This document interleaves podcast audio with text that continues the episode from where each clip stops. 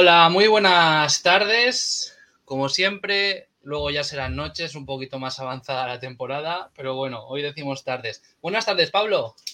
Buenas tardes, Guillermo. Un gusto escucharte, como siempre. El, gusto es mío, hombre. Eh, tercer programa ya de la temporada, muchas cosas de las que hablar. Sí, señor. Además ha sido, yo creo que el fin de semana más intenso, a pesar de que no hemos tenido RC2 eh, de lo que llevamos de, temporada, tanto por número de regatas, que hemos tenido viernes, sábado y domingo regatas, como por sensaciones. Mucha emoción este fin de semana. Exacto, muchos altos y bajos este fin de semana, de los que hablaremos hoy. También tenemos dos invitados que nos van a ilustrar muy bien cómo, cómo ha sido este fin de semana, cómo les ha ido y cómo ven un poquito eh, todo este asunto. Te recordamos en la por aquí tenéis, bueno, es que aquí no estamos directamente en la pantalla de YouTube, pero tenéis una barra de comentarios para dejarnos lo que queráis. Cualquier cosa que queráis nos lo podéis decir, nos podéis comentar, no tenemos ningún problema y estamos abiertos a todo. Si tenéis alguna pregunta, que esta noche tenemos no uno, sino dos invitados, podéis dejarlas aquí para Abraham, es el presidente y remero de Suances, Abraham Barrera, o si no, para Carlos García Trueba, remero de Pedreña, que Pablo... Pablo le conocerá eh, un poquillo. Dos, invitados de excepción, uno porque lo es todo en Suances, porque es presidente y a la vez remero, y el otro porque lo es todo en Pedreña, más en el tema sentimental, porque lleva desde el año 93, si no me equivoco, en la bancada de Pedreña. Decías tú antes en, al poner el tweet, eh, al anunciarlo, One Club Men, pues eso es. justo eso es Carlos García Trueba para Pedreña muchos años ahí en esa bancada y a ver qué nos cuenta. Le hemos pillado después de la primera victoria de Pedreña en Liga. Eso es, en un sábado que podríamos definir como emocionante, cuanto menos. Un sábado un poco caótico, pero bueno. Antes de meter ya la sigla, la intro y, e ir con todo el tema de, de resultados, eh, quería decir que ya tenemos fecha y lugar confirmado para el Nacional de Remo al que poco podremos hablar porque no podrá ir nadie en los nuestros. Hablamos de que va a ser un nacional que se va a disputar los días 6 y 7 de agosto, ese fin de semana, en aguas de la Ría de Leo, en Castropol, en Asturias. Un, un, campeonato nacional que está pensado para que participen Trineras Gallegas y Castropol. No va a haber oportunidad de que vaya ninguna de aquí, tanto sea de la ACT como de la RC, tampoco de chicas, porque también tienen acción. Diría que es en Ondarru y en, y en Ondarribia, hablo de memoria. Pero es eso. Y una cosa, mm, mi reflexión personal, 75 años cumple este nacional, 75 años de remo, 75 años de campeonato y, no será por historia, pero sí por nivel, no veremos lo mejor que hay en la mar. Es una pena que pase esto, pero bueno. Bueno, pues es la historia que viene pasando durante ya muchos y demasiados veranos. El Nacional vuelve a, coincidir. En este caso, los de la RC1 tienen regata el domingo 7 en Ondarribia, si no me equivoco. Eso es. La RC2 va a estar en Ondarroa y en Herrentería, así que, bueno, pues la historia de nunca acabar. Poco más podemos añadir. Ya el año pasado hablamos de esto y, y al final, año tras año, se repite la historia y el Nacional, pues pues así está montado y, así funciona esto. Pues sí, porque, joder, da, da, rabia, es decir, aquí no queremos apuntar a culpables ni queremos nada, es una situación muy compleja que lo único que hace es dañar al remo. Da igual de por un lado o de por otro, yo no quiero entrar en esas guerras. La, la situación como tal daña el remo y no es lo conveniente. Esperemos que en los próximos años se llegue a un acuerdo que satisfaga a todos, a los clubes, a las federaciones y al ente nacional y así podamos volver a disfrutar de un nacional, sea en los mejores campos de regatas del Cantábrico o del Atlántico, sea Vigo, sea Coruña, sea Santander, Gijón, Donosti, el campo que además, sea, pero... Además, fíjate, Guiller, que es que es algo que quizá alguien que no esté muy metido en el mundo del remo, de las traineras, pueda no entender, pero realmente los que estamos un poco más metidos tampoco somos capaces de explicárselo del todo. Entonces es un tema tan espinoso y tan complicado que, que eso, poquito más podemos decir que el deseo que expresabas al que me uno de que algún día pues vuelva, vuelva a ser una competición, valga la redundancia, competitiva y con los mejores en ella. Eso es. Así que ya, habiendo ya abierto la veda del programa, yo creo que ya podemos empezar con la intro, Pablo, si me permites, y empezamos ya con resultados y luego iremos con las entrevistas.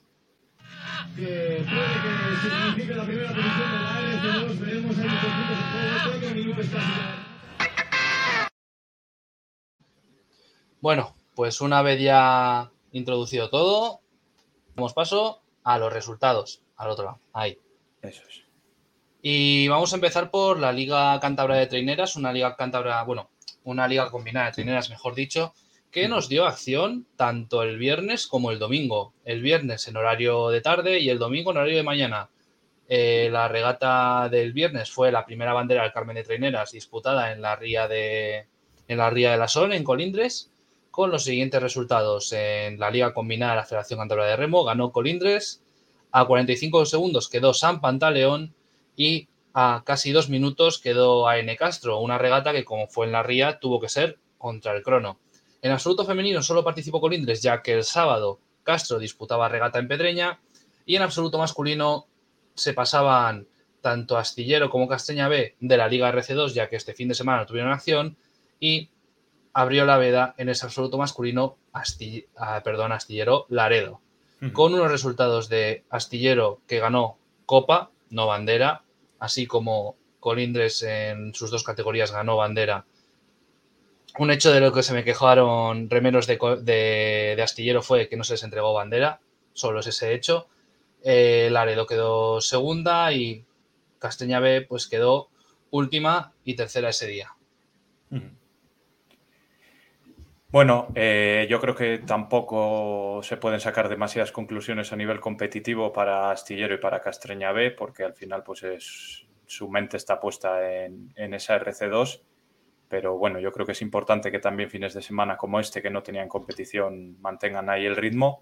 Y luego una pena en absoluto femenino, lo que decías, que no pudiese acudir Castro y, remase solo las, las chicas de Colindres. El domingo sí que, como podemos ver ahí, sí que por lo menos pudieron competir.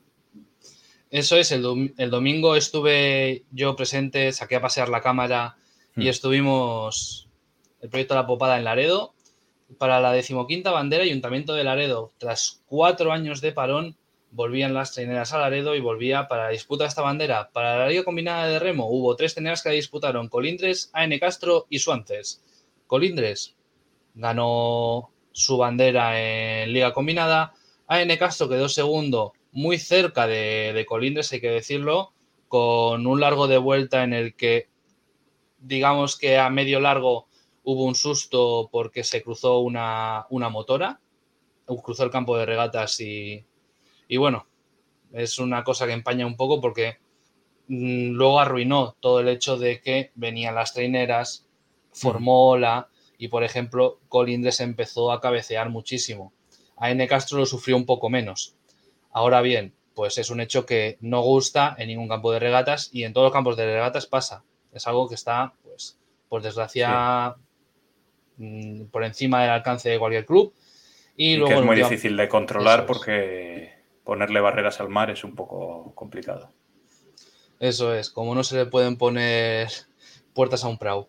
Eh, y luego, última, quedó Suances un poquito ya más desconectada de la lucha, unas Suances que volvía a la competición sin barquereño y que tuvo que armar un bote para disputar la regata en ciertas condiciones y dio oportunidad tanto a chicos como a chicas y gente muy joven.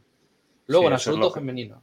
Sí, perdona, eso es lo que te iba a comentar, que Suances hasta ahora los estábamos viendo un poco semifusionados con Barquereño, aunque utilizando el, barco y el nombre de Suances, pero esta vez ya, como decía, sí que tuvieron que armar un barco plenamente, plenamente de Suances. Luego ya en absoluto femenino, Castreña impuso su lógica, ganando, ganando la regata Colindres, que está aquí disputando las regatas de, Cantabria, así que con eso yo creo ya es un esfuerzo que vale, armando el barco con gente también de otros clubes, porque Colindres no da solo, aunque sí que tiene un grupo, vamos a decir, nutrido de mujeres, no da para ser con la trainera, quedando a minuto 20, así que claro, esa es la diferencia que marca. Y luego, en absoluto masculino, tuvimos cuatro participantes, llenamos la tanda, las cuatro calles. Casteña B, Astilleros, Antoña y la anfitriona de Laredo.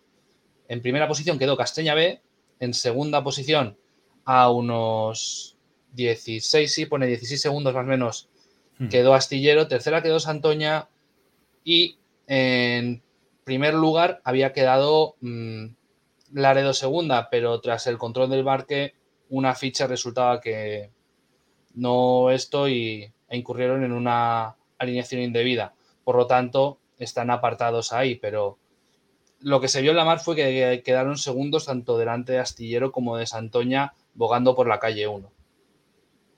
Sí. Una pena que, por ese tema de fichas se quedasen fuera, pero bueno, por lo menos ya el domingo sí que pudimos ver quizá algo más de, competición que el viernes. Eh, también favorece que no fuese contrarreloj la regata. Claro. Y vamos a ver si esta liga combinada de la federación pues sigue funcionando porque es importante para proyectos como Suances, como Laredo, eh, poder estar en el agua y poder remar estas regatas y, seguir progresando al final, que es lo que se busca. Así como en liga combinada y en absoluto femenino, pues no se pueden sacar tantas conclusiones. A ver, Castaña sí que la hemos visto a lo largo de la temporada, pero a Colindres mm. mucho menos. Y yo creo que ya Castaña ha alcanzado ya esa velocidad de crucero. por ejemplo, en absoluto masculino sí que se puede hablar de que Astillero sigue con esa tónica de día bueno, día malo. Es una pena, pero es así. El día malo de hoy les lastró un poco, sobre todo para pelear con Mar y, intentar pelear por esa calle 4. Y luego, por ejemplo, Santoña sí que anduvo un poco más desconectada, aunque al final se acortó mucho las distancias con, con Astillero, luego se volvieron a ampliar un poquito. Y luego Laredo que salió a cuchillo, hay que decirlo a cuchillo con, Castro B.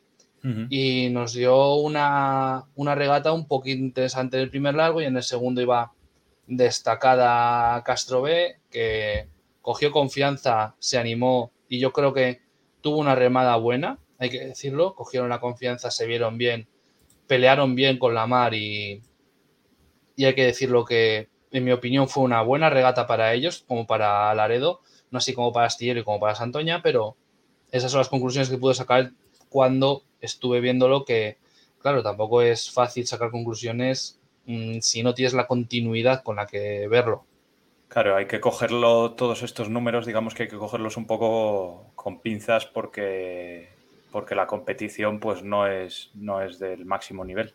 Exacto. Entonces vamos a estar especialmente pendientes pues, de los de la RC2, a ver si llegan a conseguir sus objetivos eh, tienen el fin de semana que viene de nuevo regata en Trincherpe, si no me equivoco, la RC2, ¿no? Eso el es. Día, el día 23. Y vamos a ver qué pasa. Pues sí, poquito más ya que añadir. Esa es la radiografía de esta liga combinada y si ya me lo permites, pues pasamos a lo siguiente.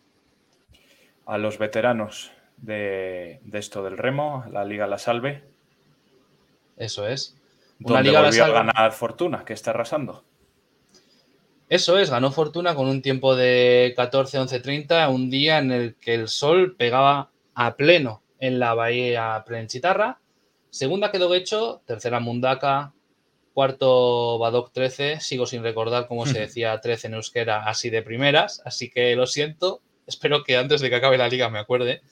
Eh, luego Sumaya, un poquito cerca de, de Badoc 13, después ya de la distancia que hay con los tres primeros. Sexta Plencia, ya un poquito más desconectada Pontejos. Octava Bilbao y novena Sestao. Hay que decir que tanto Iberia como Ibayalde fueron descalificadas. Sí, Iberia, por cierto, que es de las que están arriba. Le vemos ahí en ese segundo puesto en la general y que ha sido, Eso junto es. a Guecho, la única que ha conseguido robarle una bandera a Fortuna, que de momento es la máxima dominadora. Eso es, Iberia que esta regata obviamente ha sumado cero puntos por la descalificación y por lo tanto se le arrima mucho Guecho hasta el punto de que a falta de dos regatas en Bilbao y en Guecho eh, queden a dos puntos solo. Así que la lucha por esa segunda plaza va a estar, va a estar reñida. No Sí, así com- como la primera que... Sí, como decías, la única que parece que va a tener emoción en, en toda esta tabla va a ser esa segunda posición, porque les quedan dos fines de semana nada más de remo y, y vamos a ver qué pasa entre Iberia y Guecho, Guecho e Iberia. Eso es, luego ya Badok Amairu. Ahora me acabo de acordar. Amairu es 13 en euskera. Ya está, resuelto. Eh, 66 puntos. A 10 tiene Sumaya. A apenas dos puntos de Sumaya está Mundaka, que ha hecho una muy buena regata Sí, quedando tercero. antes de ayer en, en la bahía de Plencha. Eh, séptima, Pontejos, que ha ido de más a menos en la liga, pero bueno, lo importante es estar en el agua, competir, sentirse importantes.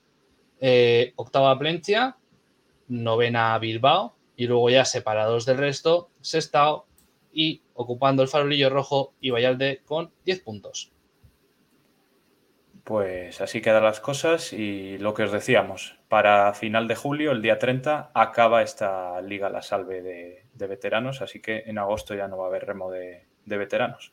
Empezaron antes Es- que el resto y acaban antes que el resto.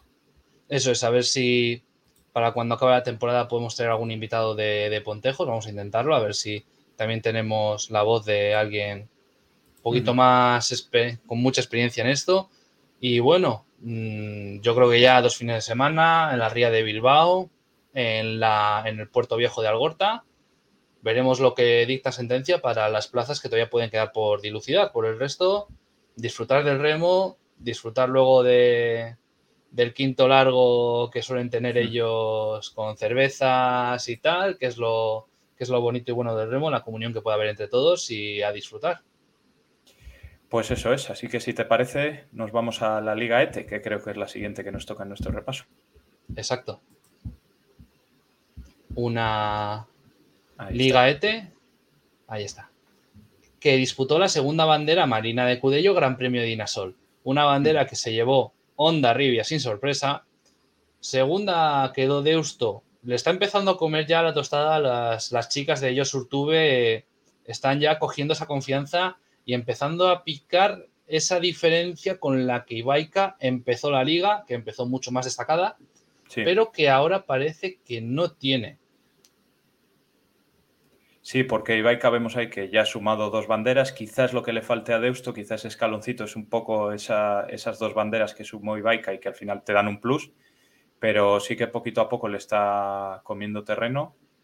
Y, y bueno, vamos a ver porque, porque va a ser, yo creo, eh, la posición más, eh, más reñida si tenemos Sí. en cuenta que Ondarribi, a pesar de que solo le saca dos puntos al segundo, en número de banderas parece que claramente es la dominadora y también creo que en sensaciones, si no me corriges, Guillermo. Sí, la verdad que imprimieron un ritmo endiablado eh, el otro día en Pedreña. Una pena que se tuviese que disputar a contrarreloj. Ya sabemos, problemas evidentes en el campo de regatas, que es que o hay agua o no hay agua, no hay término medio. Así que se tuvo que disputar a contrarreloj por la calle 3. Y la verdad que esta situación con un viento de. con un viento muy grande de tierra, yo diría que no sé si era un, un noroeste muy fuerte que venía de Santander, de dentro de la bahía, pues dificultó mucho a las patronas y a los barcos el empezar, obviamente las salidas al minuto, y lo que pasó fue que hubo dos situaciones. La primera, eh, Zumaya, que llegó por los pelos a, a coger, porque claro, se creó un poco de caos, así que pues cuando se quisieron tal, porque el lío lo causó Ondarroa, que en el momento en el que debía salir no salió. Así que al final los jueces decidieron que en vez de ser punitivos, se decidiría que Ondarroa saliese en el último lugar, es decir, después de Ondarribia, que en estas contrarrelojes, ¿saben? Se empieza Portugalete, que es la última, y acaba Ondarribia, que es la primera. Por este Además de esa sanción de, 10 segundos a Ondarroa que vemos aquí. aquí por no coger estacha. Eso es. Por no coger estacha. Así que así queda. Luego cuarto fue Sumaya, las chicas de Quique Manterola, que parece que ya han reclamado ese puesto para el resto de liga. Quinta Ondarru, que igual se podía esperar un pelín más de ellas en la clasificación. Séptima en la regata, ya sabemos que con todo este lío, pues al final les acabó causando esto. en la regata, quinta Sarauch, sexta Hernani, las de las chicas entrenadas por ese tándem de, de Asier Ocon y Alex Orena séptima Ondarro, como he dicho, octava Castro, que en una regata obviamente difícil, en la que te enfrentas al viento y a las corrientes, pues no es nunca fácil remar en estas condiciones. Las chicas lo remaron y así salvaron su posición habitual. Y luego, última, Portugalete con un tiempo de 13.03, que estuvo igual un poquito más de cerca de Castro, pero no varía mucho la radiografía de, de lo que viene a ser la regata. pero muy lejos de, ese séptimo puesto y al final nos hemos acostumbrado a ver ahí a Castro y a Portugalete en ese vagón de cola. Pues sí. Y luego la clasificación general, la encabeza Onda Rivi con 57, segunda Ibaica con 55, tercera Deusto con 50, que puede acusar un poquito el mal inicio por la desconfianza, porque hablando un poquito con, la patrona, con Marta, que ya, vemos, ya conocemos de, sus labores en Camargo, pues sí que por ejemplo, la regata de la semana pasada en, la Ría en Portugalete, el segundo día, sí que les vino muy bien en el tema de moral y de creerse que pueden pelear por la segunda posición. Luego ya Sumaya a 8 puntos de Deusto con 42, quinta Ondarru con 35, sexta Sarauts con 28, séptima Nani con 26, octava Castro ya muy separada con 14. muy lejos. Y cerrando esta clasificación, Portugalete con 8 puntos. Eso es. Pues ya habiendo analizado la regata de, de la Liga ETE, pasamos al doblete que tuvo la Liga RC1. Eso es. No nos movemos de Pedreña porque compartióse de la Liga ETE y la Liga RC1 el, el sábado. Y cuando quieras arrancamos con esa decimoséptima bandera marina de Cudello, Gran Premio de Inasol. Pues ante todo se puede decir que Pedreña nos sorprendió a todos para bien. Porque mm, es que ya llamó la atención ya desde el principio mm, verle salir y que no salían con la trinera blanca, salían con la trinera negra con la primera que hicieron, la blanca fue la segunda, si no me equivoco, porque yo esto lo hablo de memoria. No te equivocas, no te equivocas.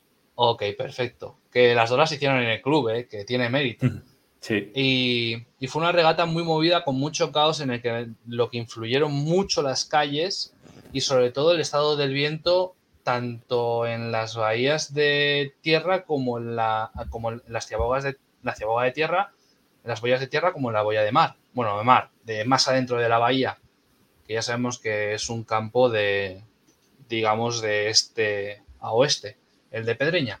Así que Deusto, el segundo quedó Deusto con 21-13, primera quedó Pedreña con 21-05, que nos sorprendió a todos, tanto Pedreña como Deusto por esos buenos resultados. Tercera Sarauch, que remó la tercera tanda con 21-16, que remó por la calle 1 en los largos de salida, recortaba la distancia pedreña, pero en los largos de vuelta era donde acusaba esa falta de corriente o esa corriente en contra y esa falta de agua por debajo y le lastraba tanto que en el segundo largo era Pedreña 15 segundos por delante de, de Sarauch y cuando acabaron, pues ya vemos que fueron 10 los segundos que sacó Pedreña Sarauch, habiendo hecho la tercera hacia Boga, las dos pares a tiempo. Así que esa es la radiografía. Eh, sí, bueno, la radiografía yo creo que pasa por ahí, por ese sorprendente puesto de Deusto primero, eh, también de Pedreña, que es su primera victoria, y luego eh, San Pedro y Arcote, que son hasta ahora los mayores dominadores. Bueno, ahora ya Zarauz ha, superado a Arcote en la general, pero a nivel de, clasificación eran los dominadores. Eh, San Pedro remó por la 3, corrígeme si me equivoco, Arcote por la 4, y sin embargo... Y sin embargo, en la clasificación, pues ahí vemos que ocuparon puestos que, no suelen ocupar. Eh, salió muy bien Pedreña, muy mandona. Castro que en ese primer largo eh, estuvo a nivel. Eh, hablábamos mucho la semana pasada de esos largos de Castro, que si el bueno era los primeros y se dejaban un poco en el cuarto, esta vez el bueno fue el primero y el cuarto. Quizá los, dos de en medio, los dos de en medio fueron donde flojearon un poco, pero nos quedamos con esa nota positiva de Pedreña, que hizo una muy buena regata. Y bueno, luego vamos a hablar de la bandera del domingo, cuando yo creo que confirmó un poco estas sensaciones y demostró que lo del sábado no había sido un espejismo provocado por calles ni por suerte, sino que, que algo ha cambiado. No sé si será el barco, porque durante el invierno han probado los dos.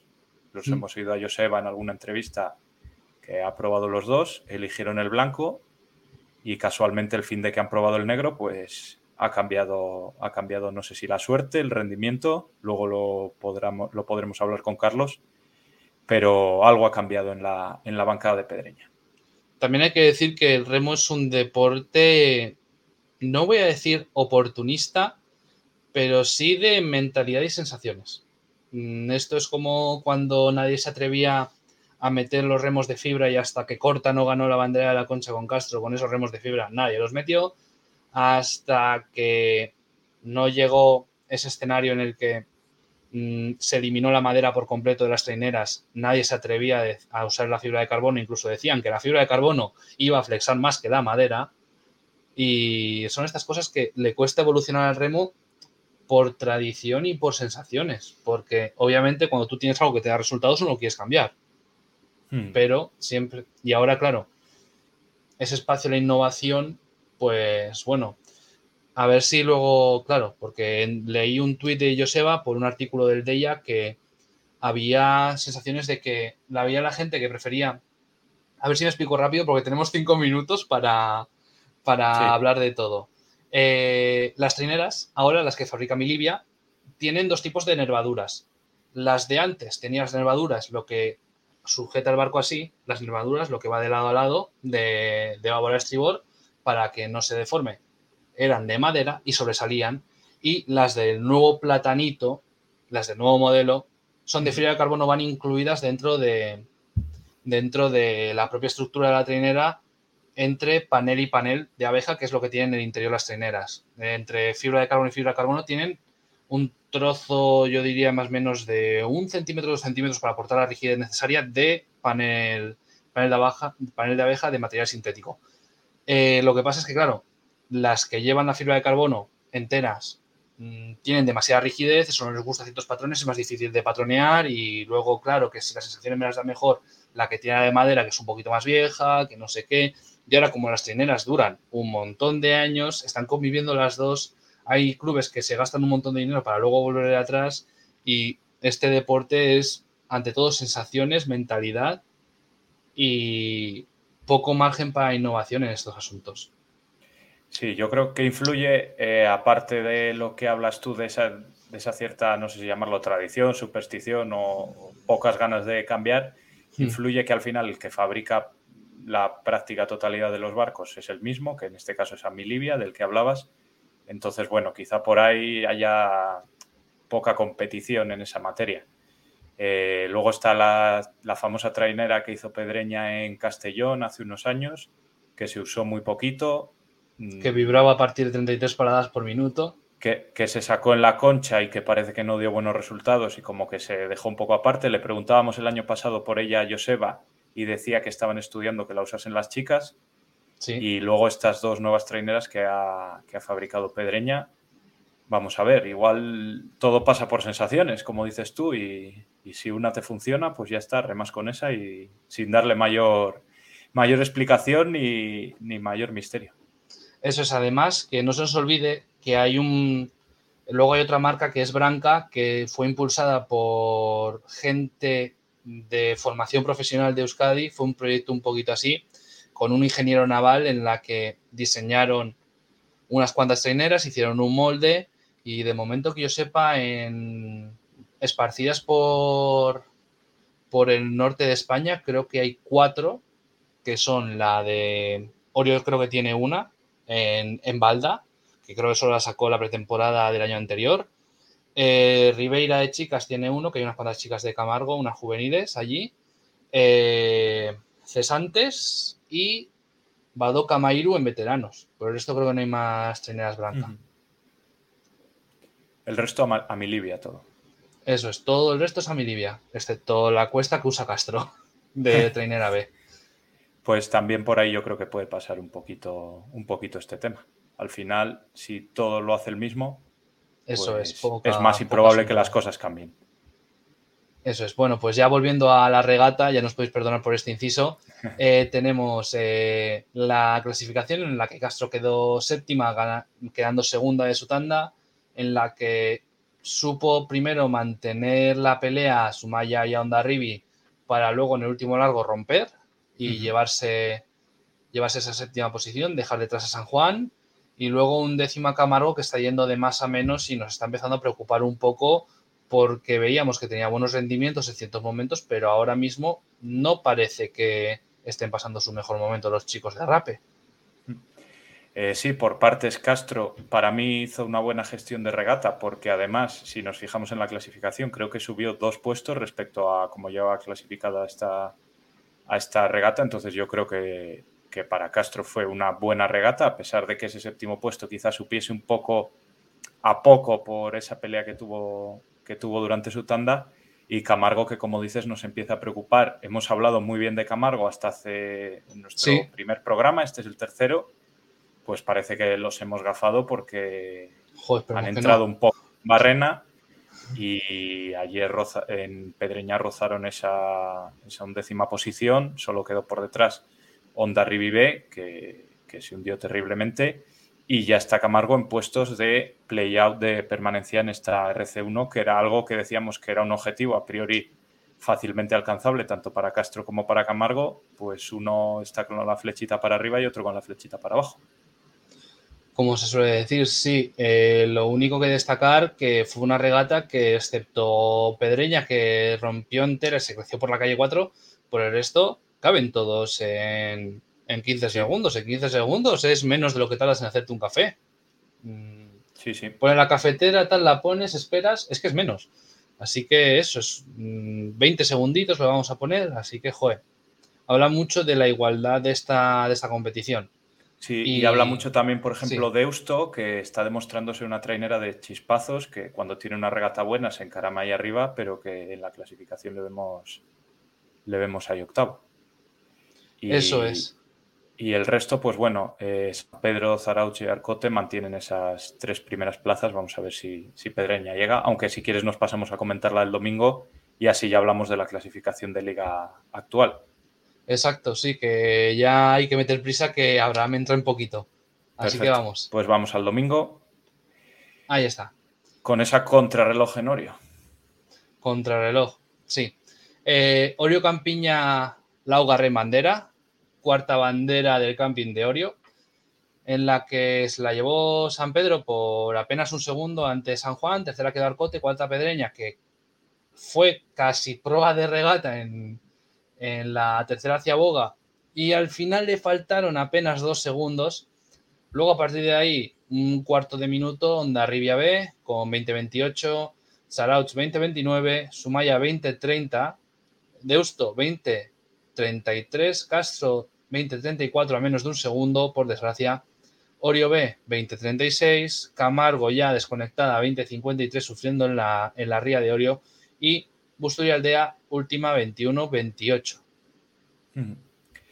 Sí, en clave cántabra muy rápido. Una pena para Pedreña que se metiesen ahí San Juan y Arcote por menos de un segundo y por un segundo y muy poquito, porque era el momento de recortar puntos tanto a Arcote como a Zarauz. Zarauz que quedó sexto. San Pedro parece que está ya más alejado, pero en esa lucha por llegar pues hubiese, hubiese venido bien ese segundito. Pero bueno, yo creo que Pedreña confirmó sensaciones del sábado Castro, sin embargo, quizá tuvo su día malo del fin de semana con ese noveno puesto, porque se quedó ahí un poquito por detrás de Zumaya y de Deusto. Fue, fue quedándose, del primer largo al último, fue quedándose poquito a poquito y esa es la rabia que da. Sí. Y luego Camargo, pues que confirma su, mal momento que ya veníamos anunciando del, del, sábado, solo por delante de Busturialdea, que es la que está acostumbrada a quedar última a todas las regatas y empiezan a preocupar los chicos de Rape, que a Oriol le tienen todavía bastante lejos, pero que Deusto se empieza a escapar. Pues sí, veremos. Vamos a repasar la clasificación. Eh, San Pedro, dos banderas, 75 puntos. Los chavales de Asier Calvalleda han abierto un pequeño margen con Arcote, que es segunda, tres banderas, 68 puntos. Sarauch, tercera, con una bandera y 66 puntos. Cuarta Pedreña, con una bandera y 63 puntos, que está a 5 de puestos de playoff. Quinta San Juan con 59, sexta Ondarribia B con 40, le arrebató la sexta plaza a Castro con 38 puntos, séptima, octava Sumaya con 37, muy cerca de Castro, también Deusto muy cerca con esa segunda posición que consiguió el sábado con 36 puntos, que abre brecha con Camargo, que es décima con 31 puntos, primera plaza de playoff de permanencia. Orio B, 20 puntos más desconectada, segunda plaza de playoff de permanencia y cierra la tabla Busto y Aldea con 13 puntos, descenso directo a RC2. Pues yo creo que así está todo bien contado, bien masticado. Creo que ya tenemos por aquí a Abraham. Así Eso es, así que vamos, vamos a quitar esto y, entra, y entra Abraham. Pablo, ¿tú te quedas o te marchas? Pues yo me voy a marchar. Eh, espero que os haya gustado el repaso que hemos hecho y ahora os dejamos con la gente que realmente tiene cosas interesantes que contar.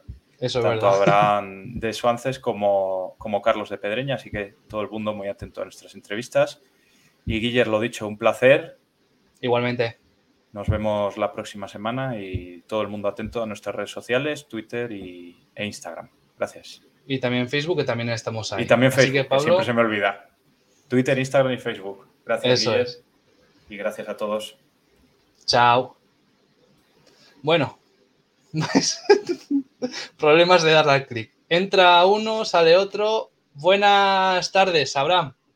Muy buenas, buenas tardes. ¿Qué tal? Bueno, ya vamos. Bueno, te había prometido que ibas a entrar a 5, al final esa idea, lo siento un poquito por el retraso.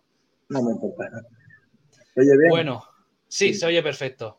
Eh, Abraham, eres remero y presidente del club de Suances, ¿no?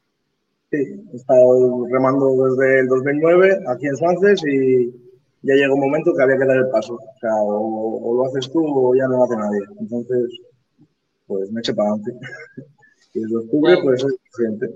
Sí, desde octubre del año pasado que entraste al puesto de presidente. Os recordamos, antes de nada, que antes de seguir la entrevista, que tenéis el cajón de comentarios en el que nos podéis dejar cualquier pregunta que tengáis para Abraham, cualquier pregunta sobre el proyecto de Suances o cualquier cosa que tengáis que preguntar lo tenéis ahí, podéis, o como si nos queréis saludar solo, también, no vale, perfecto.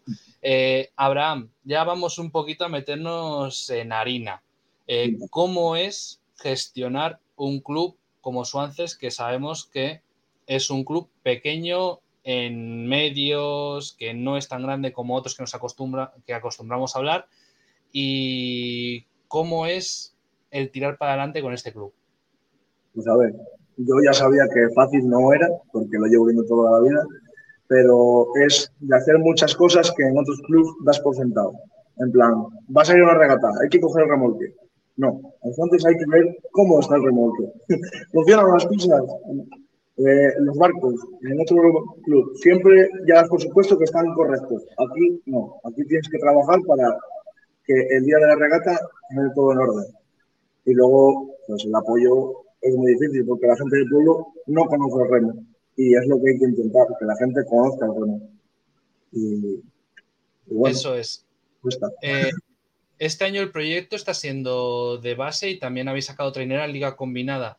Eh, ¿cuáles eran las expectativas a principio de año para ubicarnos un poco? Pues mira, yo a principio de año, eh, bueno, al principio de pretemporada, noviembre así, éramos siete personas en el club. Siete.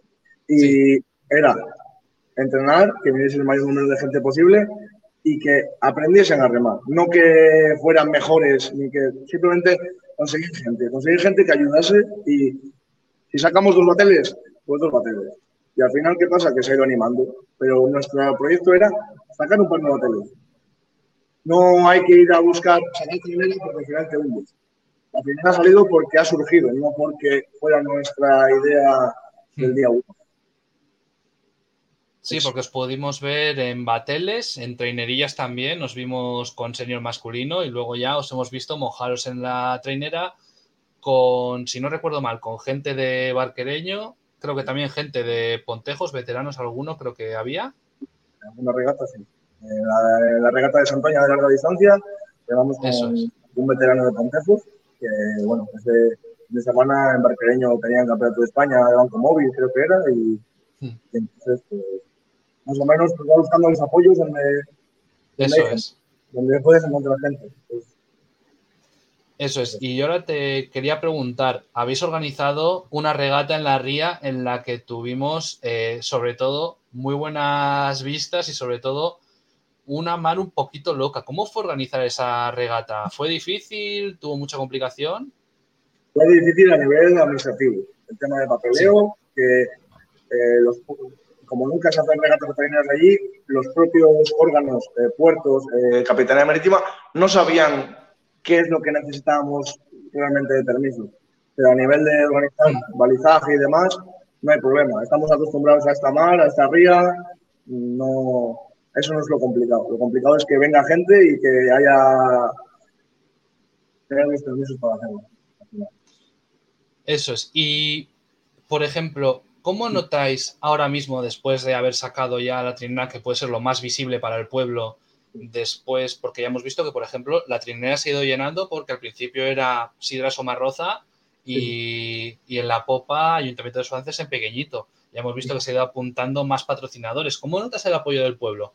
Pues, pues el problema es cuando no hay nadie, pero cuando ya hay uno o dos patrocinadores, ellos mismos se van viendo y dicen, ojo, que esta gente igual les ve a alguien remar por ahí y nos interesa estar ahí.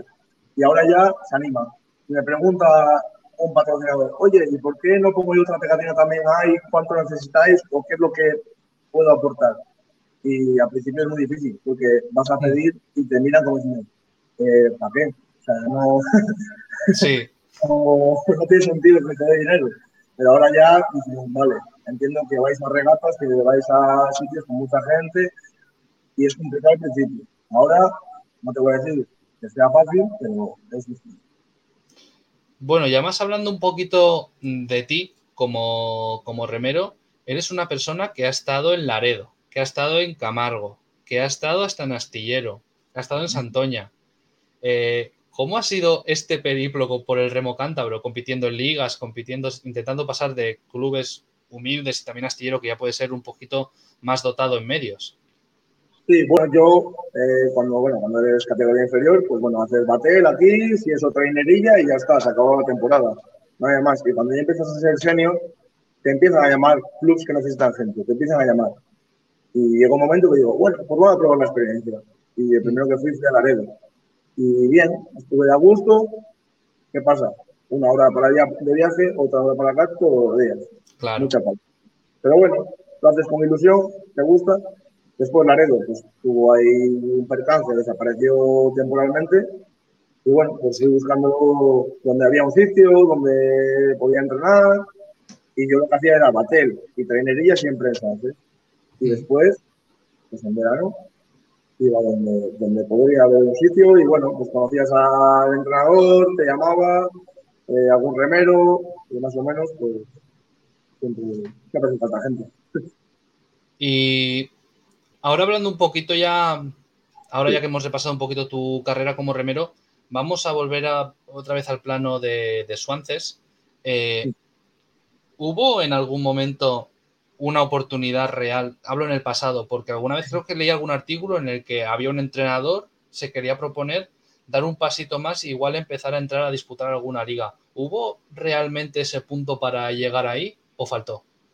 Hubo el punto de gente, pero no hubo el punto económico. O sea, llegó a haber una trainera senior completa, todos propios, todos canteranos, completa, 100%. Pero eh, a nivel económico, claro, la trainera que tenemos es una trainera que creo que es del año 95. Era de pues Ondarroa. Era de Ondarroa en su día y aquí se compró en 99-2000. O sea, esa trainera no está para ir a una liga. No. o sea, está muy machacada. Luego los remos, pues lo mismo, sí, son de fibra de carbono, pero son una tecnología, no tiene nada que ver con una braca de hoy en día o lo que sea. Yo remo con unos, remas con otros y no hay color. Sí. Entonces, económicamente tienes que hacer un desembolso muy grande para entrar a una liga. Por ejemplo, Laredo este año, a nivel de gente, hay bastante gente. Podría igual incluso dar el saltito a una liga. Pero económicamente, ¿cuánto tienes que gastar para estar en una liga? Mucho dinero. Sí, creo que alguna entrevista que tuvo en una radio ahí en Laredo, creo que es Cristóbal Alonso, el presidente, creo que es ahora, que le oí que era eso, que es decir, que por gente no iba mal, pero que por el tema de eso, que por el presupuesto económico no podían afrontar una liga. Y también hablando con, con Aida, que creo que la conocemos los dos, eh, que había problemas, que había que tirar del carro y, ostras, que no era nada fácil. Claro. Es que, por ejemplo, económicamente el club de Sánchez, yo por lo que he hablado con el resto del club de Cantabria, es el más humilde a nivel de dinero. Cuando yo tenía 18, 19 años, el presupuesto anual de Sánchez era 4.000 euros. Anual. Sí lo que gastamos en gasoil. ya está. La ropa la pagamos cada uno nuestra ropa. Eh, eh, ¿Sabes? Será un plus social, un poco más. Entonces, claro, de plantearte Así no, así es imposible afrontar una liga. Y ahora, eh, ya vamos a pensar un poquito más en el proyecto de Suances. de cara igual al futuro, a corto plazo, ¿qué es lo que se puede esperar de Suances para el año que viene? ¿Ampliar la base, ir a ampliar la base o qué se puede esperar? Pues, a ver, yo espero que se vaya animando más base, más gente de base, mm. más, chavales, más chavalas y poder pues, sacar unos cuantos bateles e incluso sacar la trainera de liga combinada, pero de una forma tranquila. O sea, saber que la completas bien. Yo ahora me estoy volviendo loco para poder ir el domingo a la regata eh, es más complicado. Pero, por ejemplo, ahora en verano estamos haciendo una escuela y ya han empezado ya pues seis o siete chavales y chavalas que son del pueblo. O sea, que es que se queden en invierno. Claro, eh, todo el tema de, del COVID y demás, pues incluso que luego de ser presente. Ahora hay que empezar. Sí, hay que volver a echarlo todo adelante. Te quería preguntar, ¿cómo ves la iniciativa de la Liga Combinada que planteó la Federación para este año? pues la verdad que para nosotros es una gran iniciativa porque es una de las únicas formas que podemos hacer trainera y ir a todas las regatas. Porque, bueno, ahora con la nueva directiva de la federación, bueno, pues yo me acuerdo antiguamente de que sacábamos una trainera, en la época que me decías que se sí. llegar a la liga, sacábamos una trainera, salía con cinco juveniles o seis y el anterior presidente te decía que no podía salir a la regata no, te dejaba. Entonces, la vida combinado, entonces abre un poco el abanico y deja a, a, todo tipo de remeros y remeras, a partir de una edad, claro, lógicamente, Obvio. Poder, ir a una regata bonita, a la Sutureza, poder ir a, a la que va a haber este domingo en Santander, a la de la Magdalena, que es una regata bonita. ¿Y cómo, cómo se siente el representar a tu pueblo por todos los pueblos de Cantabria? ¿Y orgullo? Sí, es bonito que cuando estás en Puerto, por ejemplo, en la red de este día que hemos estado, que venga la gente pues, y digan, mira Suárez, Suárez, un marco de Suárez, porque la gente al final, el nombre de Suárez le suena, o han estado, o han ido a una boda, o lo que sea, pero sí. pues, les llama la atención.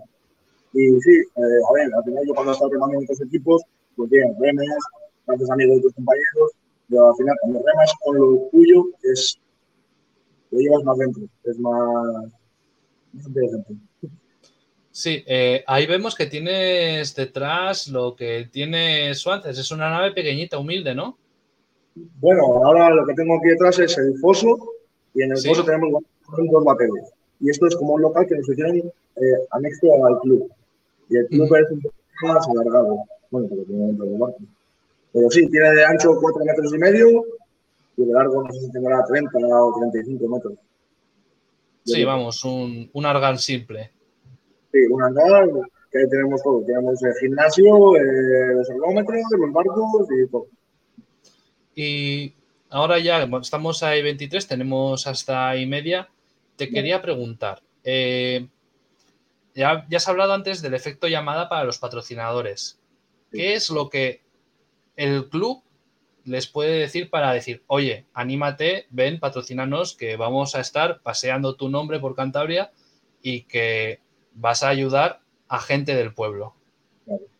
Sí, pues yo, yo lo que digo a los posibles patrocinadores es, mira, esto es un deporte que es un deporte remo tradicional, se mueve por todos los puertos de Cantabria, incluso podemos llegar a ir a Galicia, al País Vasco, a abrirnos un poquitín más en el mercado, que va a haber casi todos los fines de semana de primavera, luego en verano, y luego a través de Instagram, de Facebook, pues hacemos la foto, hacemos la etiquetación de la empresa y se ve, y se ve, y se ve, y, y nos ayuda a salir adelante, claro. que hay mucho gasto, que hay mucho gasto y, es complicado. Sí, y a ver qué tengo aquí. Eh, ahora mismo, eh, me había dejado Pablo una pregunta, porque aquí estamos los dos en proyecto, aunque ahora se haya tenido que marchar, y era que ahora mismo Suances que está bus es, a ver si me explico, porque no es fácil de preguntar. Eh, ahora mismo ya se ha dado el paso de volver a sacar la trainera, de echar bateles y una trainería al agua. ¿Se estaba buscando más seguir ahora mismo por ese camino de igual juntarse a otro club como Barquereño o a otros clubes para seguir adelante? ¿O el camino ya va a ser mmm, vamos a intentar tirar nosotros adelante? A ver, yo creo que el club siempre tiene que tirar por sí mismo, pero siempre tienes que tener amigos, ayuda, apoyo. O sea, por ejemplo, Barquereño y Sánchez son dos equipos pequeños y entre los dos es mucho más fácil conseguir pues, salir a la liga combinada o hacer cosas un poquitín más grandes o más bonitas. Pero, claro, no puedo centrarme en tener siempre el apoyo de fulanito o de menganito. Tengo que tirar yo por mí mismo y luego, si alguien me apoya, bienvenido es. Pero no puedo centrar que una de las patas del club sea que me ayuden quien sea.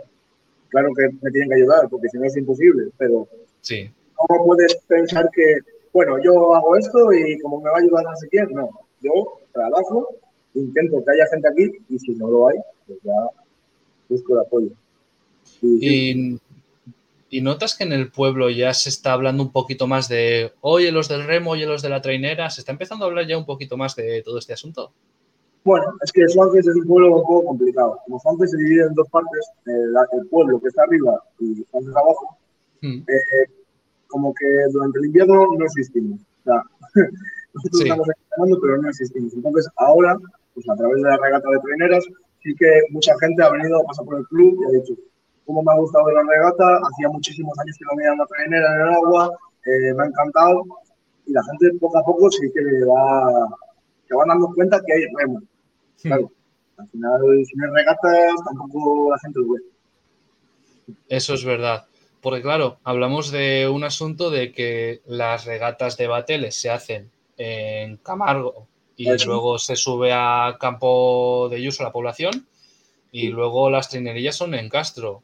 Mm, sabemos que es por una medida de que para que se disputen todas, porque obviamente en mar en invierno o en primavera no está tan fácil, pero igual puede ser una cosa que lastra un poco para la visibilidad. Sí, eso en su día se habló en la asamblea de la federación y se decía así porque, bueno, por ejemplo, Bateles en Camargo sale mucho más económico para la mayoría de clubes, porque claro, imagínate que Castro tenga que ir a San Vicente a Barregata, es un yeah. gran, igual que San Vicente a Castro, por ejemplo. Eh, sí. Pero claro, es mucho más, menos divertida la liga. Eh, este fin de semana voy a sé dónde, este fin de semana voy a tal. También pierde, pierde un poco de chispa, pero sí. lo hecho. Tampoco podemos hacer mucho. Mira, por aquí nos han dejado un mensaje. Grande Abraham, siempre al pie del cañón, orgulloso de ver cómo está sacando el club a flote. Un fuerte abrazo desde tierras burgalesas. Lo pone Jorge Jo. Ah, pues este también ha sido Romero, sí. Lo que pasa es que se ha ido para el interior ahora, se ha ido para el interior. Mm, Conmigo Laredo. Sí, ok, pues yo creo que ya para acabar, que Sony 27, antes de que nos pille el toro, que detrás de ti viene otra persona que también ha estado mucho en esto del remo, como es Carlos García Trueba. Eh, te quería preguntar, o más o menos proponer, eh, un mensaje ya para cerrar de para que la gente de Suances se anime a ir al club de remo, a visitarlo y a entrar en la dinámica del remo. Un mensajito para cerrar. Bueno, pues que el remo es un deporte que es para todos, que no por que tengas peor estado físico, mejor estado físico, no tengas miedo a venir al remo, que aquí a- aceptamos a todo el mundo y que nadie ha venido sabiendo remar el primer día, que todo tiene un proceso y aquí enseñamos a todo el mundo. Que, no, que nadie tenga miedo a bajar y a preguntar, es el primer paso. Bajar al club y preguntar, oye, ¿cuándo empieza esto? Pues bueno, Abraham, muchas gracias por haberte pasado por aquí, que vemos que eh, me has estado hablando que justo acabas de entrenar pa- y te has venido aquí, así que muchas gracias por el esfuerzo, muchas gracias por, por haberte pasado y mucha suerte para lo que queda de verano. Nada, muchas gracias a ti, muchas gracias por este espacio. Bueno, y también muchas gracias a Ira, que fue la que me pasó tu contacto para poder hablar. Sí, ahí de arriba a cualquiera, sí. Bueno, Abraham, buenas noches y suerte. Vale, muchas gracias. Bueno, pues se va Abraham y el que entra, si está por aquí ya preparado, es Carlos. Buenas noches, Carlos. ¿Qué hay? Buenas noches. Primero, antes que nada, felicidades por la bandera en casa después de 20 años. Gracias, hombre. Ya tocaba. Sí, eh, vamos a ponernos un poquito en contexto. Carlos García Trueba, una vida, podríamos decir, casi que dedicada a Pedreña, remando desde el 93 en casa, ¿no? Sí, señor. Sí, ya unos cuantos añitos ya. Sí, sí, cualquiera, cualquiera mira atrás, es que, joder, echando las cuentas son 29 años en esto del Sí. remo. sí. 29. Además, sí, lo que has dicho, una vida entera para el remo. Eso es lo que he hecho, remar toda mi vida. Vamos a empezar por lo último, por lo que tenemos más fresco, por el sábado. ¿Cómo ha sido esa inyección de moral? Joder, pues ha sido un golpe, lo que dices, una inyección de moral tremenda, porque estamos pasando un año bastante complicado. Hmm. Tenemos muchos problemas, somos muy pocos, muchos problemas para completar la trainera en los entrenamientos. Ahora encima se nos ha lesionado el patrón y nos ha venido en el momento justo. Eh, Sí. Encima en casa y nos ha venido de maravilla, la verdad. Ha sido un subidón, vamos, para nosotros. Hemos visto que de un fin de semana a otro habéis cambiado de la trinera blanca a la trinera negra. ¿Os ha explicado Joseba el por qué? ¿Hay mejores sensaciones o...? Bueno, sí, nos ha explicado un poquillo, porque el campo de Pedreña, la verdad que no tiene mucho calado y la trenera blanca cala un poquitín, un poquitín más que la trenera negra y entra bastante, un poquitín más en el agua. Y entonces, nada, el jueves, no, el miércoles cambiamos a la trenera negra, nos dio buenas sensaciones y Joseba se decidió por cambiar a esa trenera y, y con ella estamos ahora y estamos contentos, vamos, hemos hecho dos buenas regatas con ella. Sí, eh, además en Norio, qué pena. A ver, fue en Ría. mm, ¿Tú qué hubiese preferido? ¿Que fuese en Ría o que fuese en mar esa regata? No, no, en mar, por supuesto, no, en mar. En mar y de cuatro en cuatro, no. un- todos los remeros prefieren, no sé de ningún remero que prefiera remar una contrarreloj en una ría a treinta y pico grados de temperatura. Y luego que una pena quedarse a escasos dos segundos, ¿no? Pues sí, porque nos, dieron, nos iban dando referencias, sabíamos que estábamos ahí, pero joder, la verdad que no cayó la moneda de nuestro lado, porque los cuatro en dos segundos y que te quedes tú cuarto, pues es que mala suerte, la verdad. Pero bueno, es lo que tienen las contrarreloj, en equipos así que son muy parecidos, las contrarrelojes se acortan mucho la- los tiempos y bueno, salió así, bueno, lo bueno es que hemos recortado dos puntos con el descenso. Al, de, empezamos el fin de semana a 7 y ahora estamos a 5 y bueno, por lo menos se ve que vamos en línea ascendente. Ahí justo me lo has dejado a huevo porque la siguiente pregunta era eso. Quedan siete regatas y son cinco los puntos que os saca Arcote. ¿Os veis con confianza para poder cerrar Sí, esa sí. distancia? Sí, sí, con toda. con todas. Nosotros vamos a ir a muerte a, esos cinco puntos. Eh, es que es el objetivo, es que no podemos pensar en otra cosa que en recortar cote. Si no, mm. Yo creo que. Y además que estamos en condiciones y el equipo se ve, se ve con moral y se ve fuerte y, y yo creo que vamos a ir a, vamos a ir a por ello, vamos. Y luego te quería preguntar también por el tema que ha habido en estas dos últimas semanas. Eh, al patrón, a Kevin, se le dijo que primero tenía que estar de reposo unas ocho semanas, que luego pidió segunda opinión y al final le vimos el otro día con esa rodillera. ¿Cambió algo respecto al fin de semana anterior?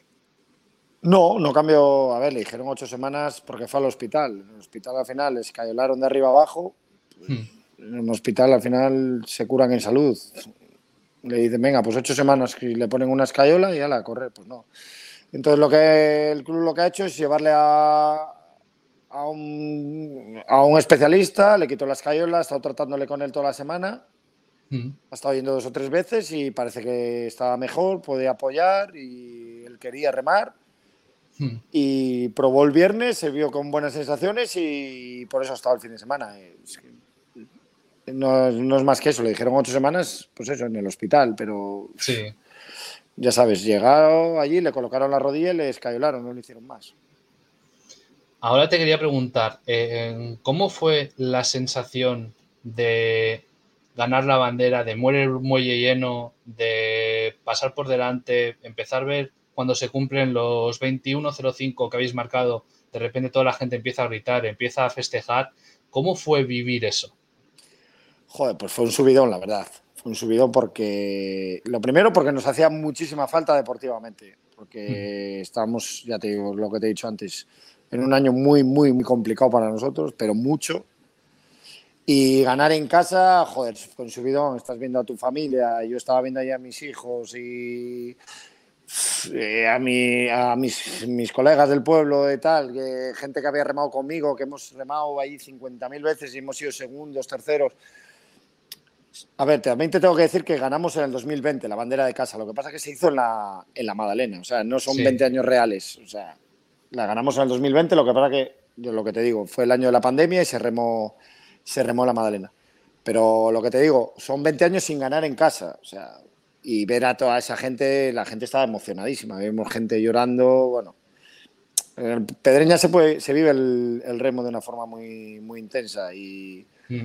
Y el ganar en casa, y para los que somos de Pedreña, pues para mí ha sido de los días más felices que he pasado yo en el mundo del remo y he, pasado unos cuantos, la verdad. Sí, te quería preguntar. Eh, te quería preguntar ahora un poquito por, por eso de, de, la última bandera que se gana en casa. ¿Tienes algún recuerdo o te pilla muy lejos? Pues fue hace 20 años. No, mm, no lo recuerdo mucho, la verdad. No lo mm. recuerdo mucho. Eh, sinceramente es que no me acuerdo muy bien de la regata. Sé que ganamos en el 2002 allí con compañeros que todavía reman conmigo, con Edu y con Gago. Sí. Luego lo estuve hablando el domingo también con Gaby Bedia, que rema en San Pedro, que también remaba conmigo cuando aquello.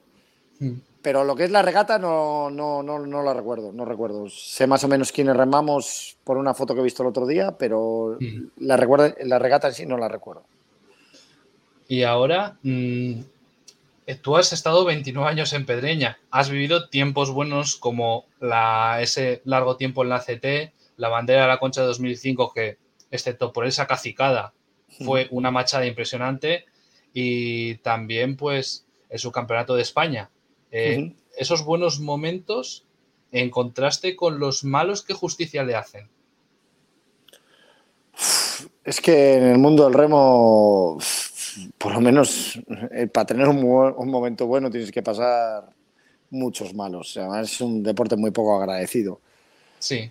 Es que ni pagón agradecido, porque para que tener un día bueno, bueno, bueno, tienes que pasar, las tienes que pasar canutas muchos días. O sea, muchos días entre mm. semana, muchos inviernos, muchas regatas que salen mal, porque a todo el mundo le salen mal las regatas, no todo el mundo gana siempre. Mm. Y es complicado y ya te digo, es duro, es duro, es duro. Es muy duro. Es muy duro. Y por un momento bueno, pues te vienen 20 malos. Sí. Pero bueno, es, el mundo del remo.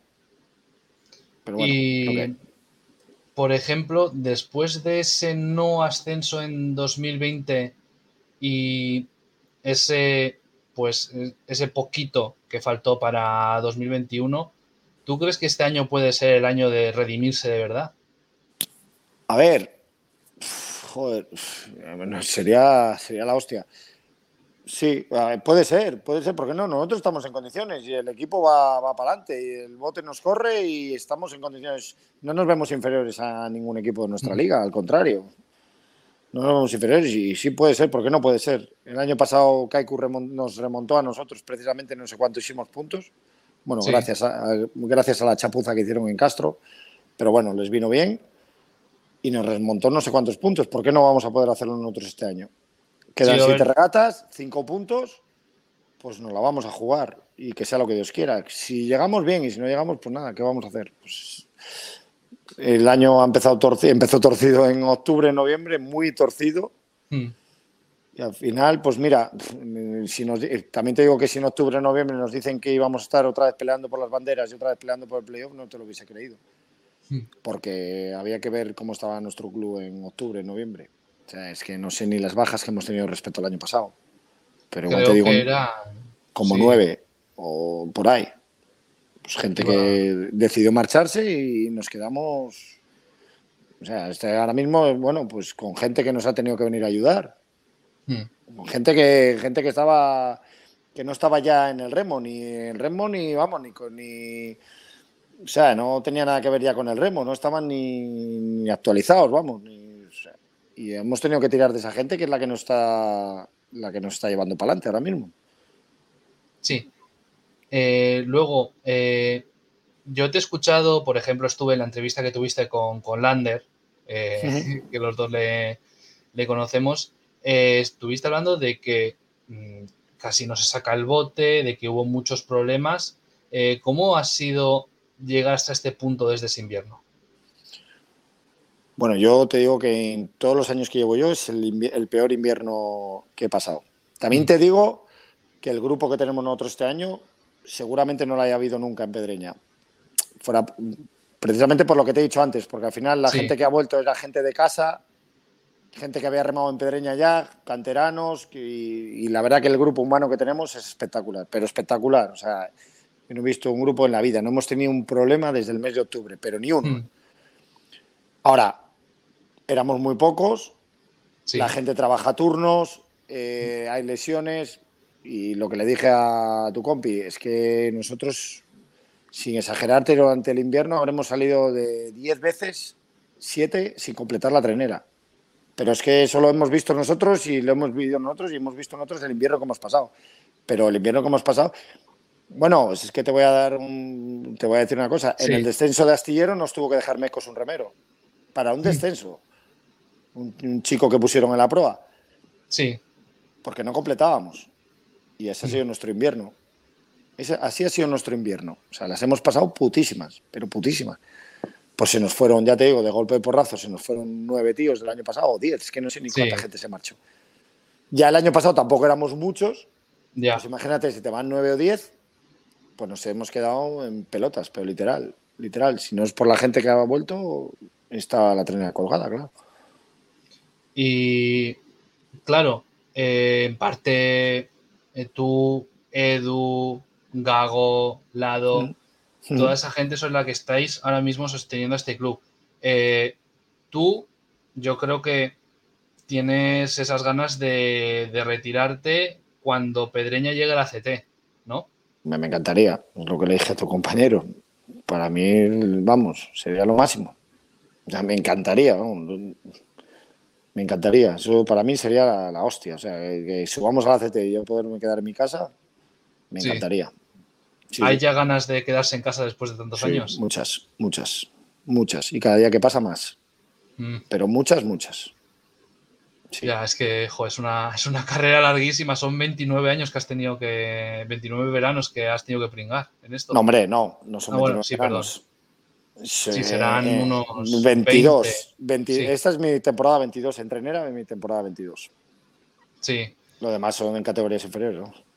Sí, perdón, que a veces tengo la mente un poquillo para allá. Eh, ahora te quiero preguntar por el futuro de Pedreña. Si ves un proyecto de futuro para que el club pueda seguir adelante y pueda seguir en esto, si no es en la CT, en la pelea, ¿tú crees que puede haber algo, algo que pueda esperanzar aún más a los pedreñeros? A ver, eh, ahora la cosa está complicada, no te voy a engañar. Con el tema, nosotros ahora sí andamos bien de canteranos en el primer equipo, eh, Sí. porque son, no sé, 6, 7, 8, de canteranos andamos bien, pero claro, son canteranos, pues, pues está Edu, está Gago y estoy yo, por ejemplo, ya te he dicho tres, con 40 años. Mm. Que luego sí que hay, están haciendo buena cantera, ahora han tenido buenos resultados en el Campeonato de España de móvil, en el regional de móvil, pero claro, son muy niños, son muy Sí. niños. Esa gente tiene que llegar y a esa gente le queda tiempo y luego a ver quién. No todo el mundo llega, es complicado. Sí que se está trabajando bien, Toico y Choni están trabajando bien con los niños, pero claro, de cadetes para abajo. Sí, Pero lo que es ahora mismo, si no te voy a engañar, está la cosa complicada. Está la cosa complicada porque, porque los canteranos somos gente, gente ya con años, que ya lo que queremos es quedarnos en nuestras casas. Y ahora mismo está complicado, el futuro de Pedreña está complicado. Yo no te voy a, no voy a andar por las ramas, es que es así. Es así. en, en 22 años que has estado remando en trinidad más o menos, ¿nunca te ha picado el gusanillo de probar suerte en otro club? Sí, sí, sí. No, sí, y he tenido posibilidades de irme a otro club unas cuantas veces. Y claro que me ha picado. Me ha picado mucho y, Mm. y he estado a punto también. Pero bueno, luego por, por circunstancias personales y por, bueno, por proyectos que ha hecho Pedreña últimamente, y con, joder, por ejemplo con Joseba, tenía muchísimas ganas de volver a estar con él Hmm. Pues me decidí quedarme aquí. Pero sí, sí, claro que me ha picado la curiosidad y he tenido posibilidades, pero bueno, son decisiones que tomé en su día y tampoco pasa nada. Ya está. Sí, y ya un poquito para ir cerrando la entrevista, que ya es un poquito tarde y hay que cenar y tal. eh, eh, el, digamos, el momento más, más difícil que ha sido, por ejemplo, puedes decirme octubre, noviembre, diciembre, enero, febrero, cuando ya los descensos. ¿Cuál ha sido el momento más difícil de todo el año? De este año, sí, hay por. eh, yo lo vi jodido en octubre. Hmm. En octubre, que un equipo de la ACT se dedicó a llamarnos a todo, a todo el equipo. Llamó, no sé si llamó a media plantilla. ¿Podemos decir ir. su nombre o...? Bueno, no, bueno, un equipo. pues sí, por ahí. Sí. Se dedicaron a llamar a, nuestro, a la gente de nuestro equipo porque no debía haber más remeros en ningún otro lado. Y entonces unos decidieron ir, otros estuvieron a punto de ir y, eh, nos destrozaron y nos, eh, nos dejaron en pelotas. Si estoy, estoy hablando de finales de octubre, yo ahí lo vi, lo vi, ha habido momentos muy complicados, muy, muy, muy complicados. Lo vi jodido porque, ya te digo, empezábamos a entrenar y es que no había, éramos del año pasado quedábamos 6, 7, o sea, 8, no sé, no sé, por ahí. Pero bueno, pues, la gente tomó esa decisión y cada uno, oye, que haga lo Ya. que quiera. ¿Cómo ha sido reencontrarse con compañeros que hacía años que no veías en la bancada? Porque, Joder. claro, hablamos de que hay gente que volvió al remo después de mucho tiempo. Bien, una maravilla. Yo encantado. O sea, encantado. Ya te he dicho que el equipo de este año seguramente sea el mejor equipo en el que he estado yo a nivel personal. Yo encantado. Ha vuelto gente como Gago, que es muy amigo mío, Cartu, que es muy colega mío también, que llevaba años sin remar con él. Y, joder, encantado, encantado. Carlos Diego también, que lo había dejado el año pasado y que también es muy amigo mío. Y Luis Gui Conde, bien. Yo enca- una maravilla. La verdad que yo solo puedo darles las gracias. Solo puedo dar las gracias, pero infinitamente, porque se han portado, han venido físicamente fatal, han peleado, han entrenado como cabrones y ahí están dando la cara. Y yo les estoy, vamos, eternamente agradecidos a todos, a todo el que ha venido a echarnos una mano, Mm. a Kevin Vieira también, a Kevin el patrón, a todos, todos los que han venido Sí. que no estaban el año pasado. Para mí, vamos, a mí me han ganado para toda la vida ya. vamos. Porque eso no lo hace Eh, cualquiera. ¿Cómo es? Ahora ya vamos a tirar más por el lado sentimental para cerrar. ¿Cómo es haber estado representando durante tanto tiempo, haber levantado banderas, haber estado representando a tu pueblo por todo el Cantábrico y por, y por el norte del Atlántico? ¿Cómo es eso de representar a Pedreña? Joder, para mí un orgullo. para mí es un orgullo representar a mi pueblo. Yo es que me siento muy, muy, muy pedreñero. yo soy pedreñero por los cuatro costados. Y para mí es un orgullo tremendo. Que supongo que la demás gente que rema en su pueblo sentirá lo mismo, o no, no lo sé. Sí. Pero yo llevo a mi club muy, muy adentro. Y para mí es un orgullo tremendo representar a Pedreña. Tremendo, un orgullo. Y ya, pues para, para cerrar, para hacer ya 20 minutitos de entrevista, eh, que creo que ya es algo decentillo, que tampoco se me Tranquilo, esto, pero bueno. Tranquilo, joder, con prisa. Eh, si tuvieses que elegir un momento, es decir, el mejor momento que has pasado en esto del remo en Pedreña, eh, ¿cuál escogerías de todo lo bueno que ha habido? Bueno, es que yo he pasado momentos muy, muy buenos. O sea, la época, la primera época que vino Joseba, del 2005 al 2000, o sea, el 2005, 2006, 2007, fueron años buenísimos porque pegamos un subidón, ya estábamos codeándonos arriba, volvimos a entrar en la concha después de no sé cuántos años. Y mm. esos fueron años buenísimos, porque había una afición en el pueblo tremenda, eran años buenos en el remo en Cantabria y fueron años buenísimos. Luego he tenido buenos años también, mm, años más tarde también en el 2008 con Ángel de entrenador, que también se nos, se nos destrozó un poco el equipo. Seguimos para adelante con gente también, entre comillas, de casa, hicimos un temporadón. 2013 lo mismo con Choni de entrenador. También después del 2012, que fue un desastre, el 2013 también con gente de la, con la cual remo ahora todavía, pues con pues con todos los que hemos hablado, con, con Gago, con Edu, con Cartu, con. Bueno, había muchísima gente. Ahora hay gente del 2013 ahí. Mm. También fue un año muy guay. Y 2009 también fue un año muy bueno, dar nivel de resultados. Pero me quedo con lo del sábado igual. El sábado fue. Sí. El sábado fue a ver, el día que nos robaron la concha fue la hostia. El recibimiento que tuvimos aquí fue la leche. El día que perdimos el Campeonato de España por un segundo, también cuando llegamos al pueblo de Galicia a las tantas de la noche, también fue, fue súper emocionante y hubo muchísima gente. Pero, hostia, lo del sábado estuvo muy guay. Estuvo muy guay y, joder, fue, fue emocionante, la verdad. La verdad que fue emocionante porque, sobre todo por la gente, por, la gente que estaba allí, bueno, por nosotros, y, pero sobre todo por la gente, que le hizo muchísima ilusión a la gente, vamos. Es que yo, a ver, soy de Castro y obviamente fue venir con el coche y entrar por el Hechas y ya empezar a ver banderitas blancas, empezar a ver algún esto de estaremos siempre con vosotros, con Pedreña y tal. Eso, eso te tiene que poner los pelos de punta. Sí, la verdad que sí, porque aquí hay un grupillo de gente que se dedica, está todo el verano puesto las banderas y eso, gente que trabaja desinteresadamente para precisamente para eso, mm. para el pueblo ponen unas banderillas por ahí y tal y está el pueblo, queda guay.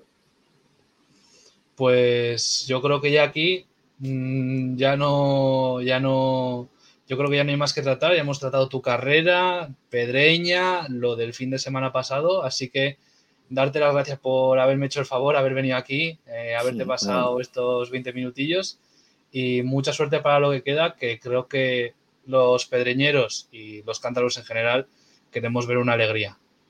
Pues sí, a ver si la podemos dar, a ver si este año podemos rematarle, ya que ha empezado tan mal, podemos acabarle bien. Pues nada, un saludo a vosotros y que hacéis una labor guapa por el remo y muchas gracias por todo. Bueno, pues muchas gracias, Carlos. Te despedimos. Así que buenas noches. Uy, va. Le he cortado entre medias. Bueno, ya, ya yo creo que ya me puedan perdonar. Eh, que a veces con esto de internet va con un poquito de retraso, piensas que ya ha acabado y todavía no había acabado. Así que espero que, me perdonen. Siempre me pasa algo, en fin. Eh, yo creo que nos ha quedado un programa majo. Casi hora y media de programa, vamos hora de 20.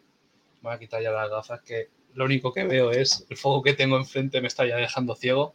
Así que, bueno, muchas gracias a todos por acompañarnos en este programa de hoy. Muchas gracias a los dos entrevistados por su predisposición, porque también les hemos cerrado muy tarde. A, a Trueba le cerramos ayer a la noche y a Abraham estaba yo currando y le mandé un mensaje. Mm, gracias a Aida, que también me hizo el favor de, de pasarme el contacto, tal, de salvarme el culo. Y bueno, muchas gracias también a todos los que habéis estado ahí, los que estáis ahora mismo aquí, los que nos veáis o escuchéis en diferido.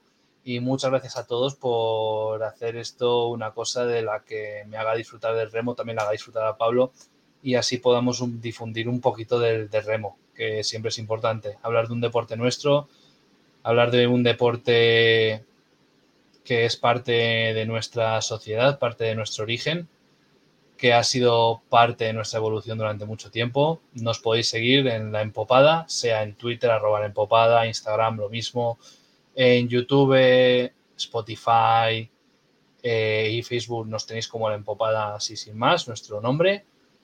Y muchas gracias a todos. Eh, que claro, también quiero hablar de, por ejemplo, el otro día en Pedreña también tuve el placer de compartir un momento con, con, Jesús. Jesús que lleva el proyecto del Carruleña. Le, también recomendamos que vean su programa La Partidona, que es a las ocho y media, pero los lunes en, en Relinchu, que fue la casa nuestra. Eh, lo recomendamos, pásense por allí, saluden, es una persona muy maja. Estuvimos hablando un poquito de remo de, y fue un placer conocerle. Y bueno, ya no me enrollo más, ya llevamos un minuto 22, tampoco veo mucho y ahora porque soy miope y casi tres en un burro. Así que bueno, muchas gracias por habernos acompañado esta noche, gracias también a Pablo, que ya se la di antes, pero siempre cabe recalcar. Eh, tenéis los comentarios para poner lo que queráis, excepto los bots que los intento bloquear desde aquí, pero a veces no puedo. Y bueno, yo creo la semana que viene volveremos martes, ocho y media, a volver, volver a vernos por aquí. Si sois más de diferido, nos tendréis tanto, tanto por YouTube. También separaremos las entrevistas por si solo quieres ver una entrevista. Y en Spotify, tres cuartas partes de lo mismo. Y aquí hay un comentario de Adrián. Muchas gracias, eh, grande Guille, muchas gracias Adrián. También grande tú el curro que haces. Eh, y bueno, ya voy a dejar de ponerme sentimental. Carajo, eh, voy a cerrar el programa. Así que muchas gracias a todos por seguirnos. Ya son las 21.54, las 9.54, casi las 10. Muchas gracias, buenas noches y que viva el remo. Gracias por subirse ahora con nosotros y pues nos vemos en la próxima o en los muelles o donde sea, pero nos vemos. Que puede que signifique la primera posición de la AF2, veremos ahí los puntos de juego, minutos casi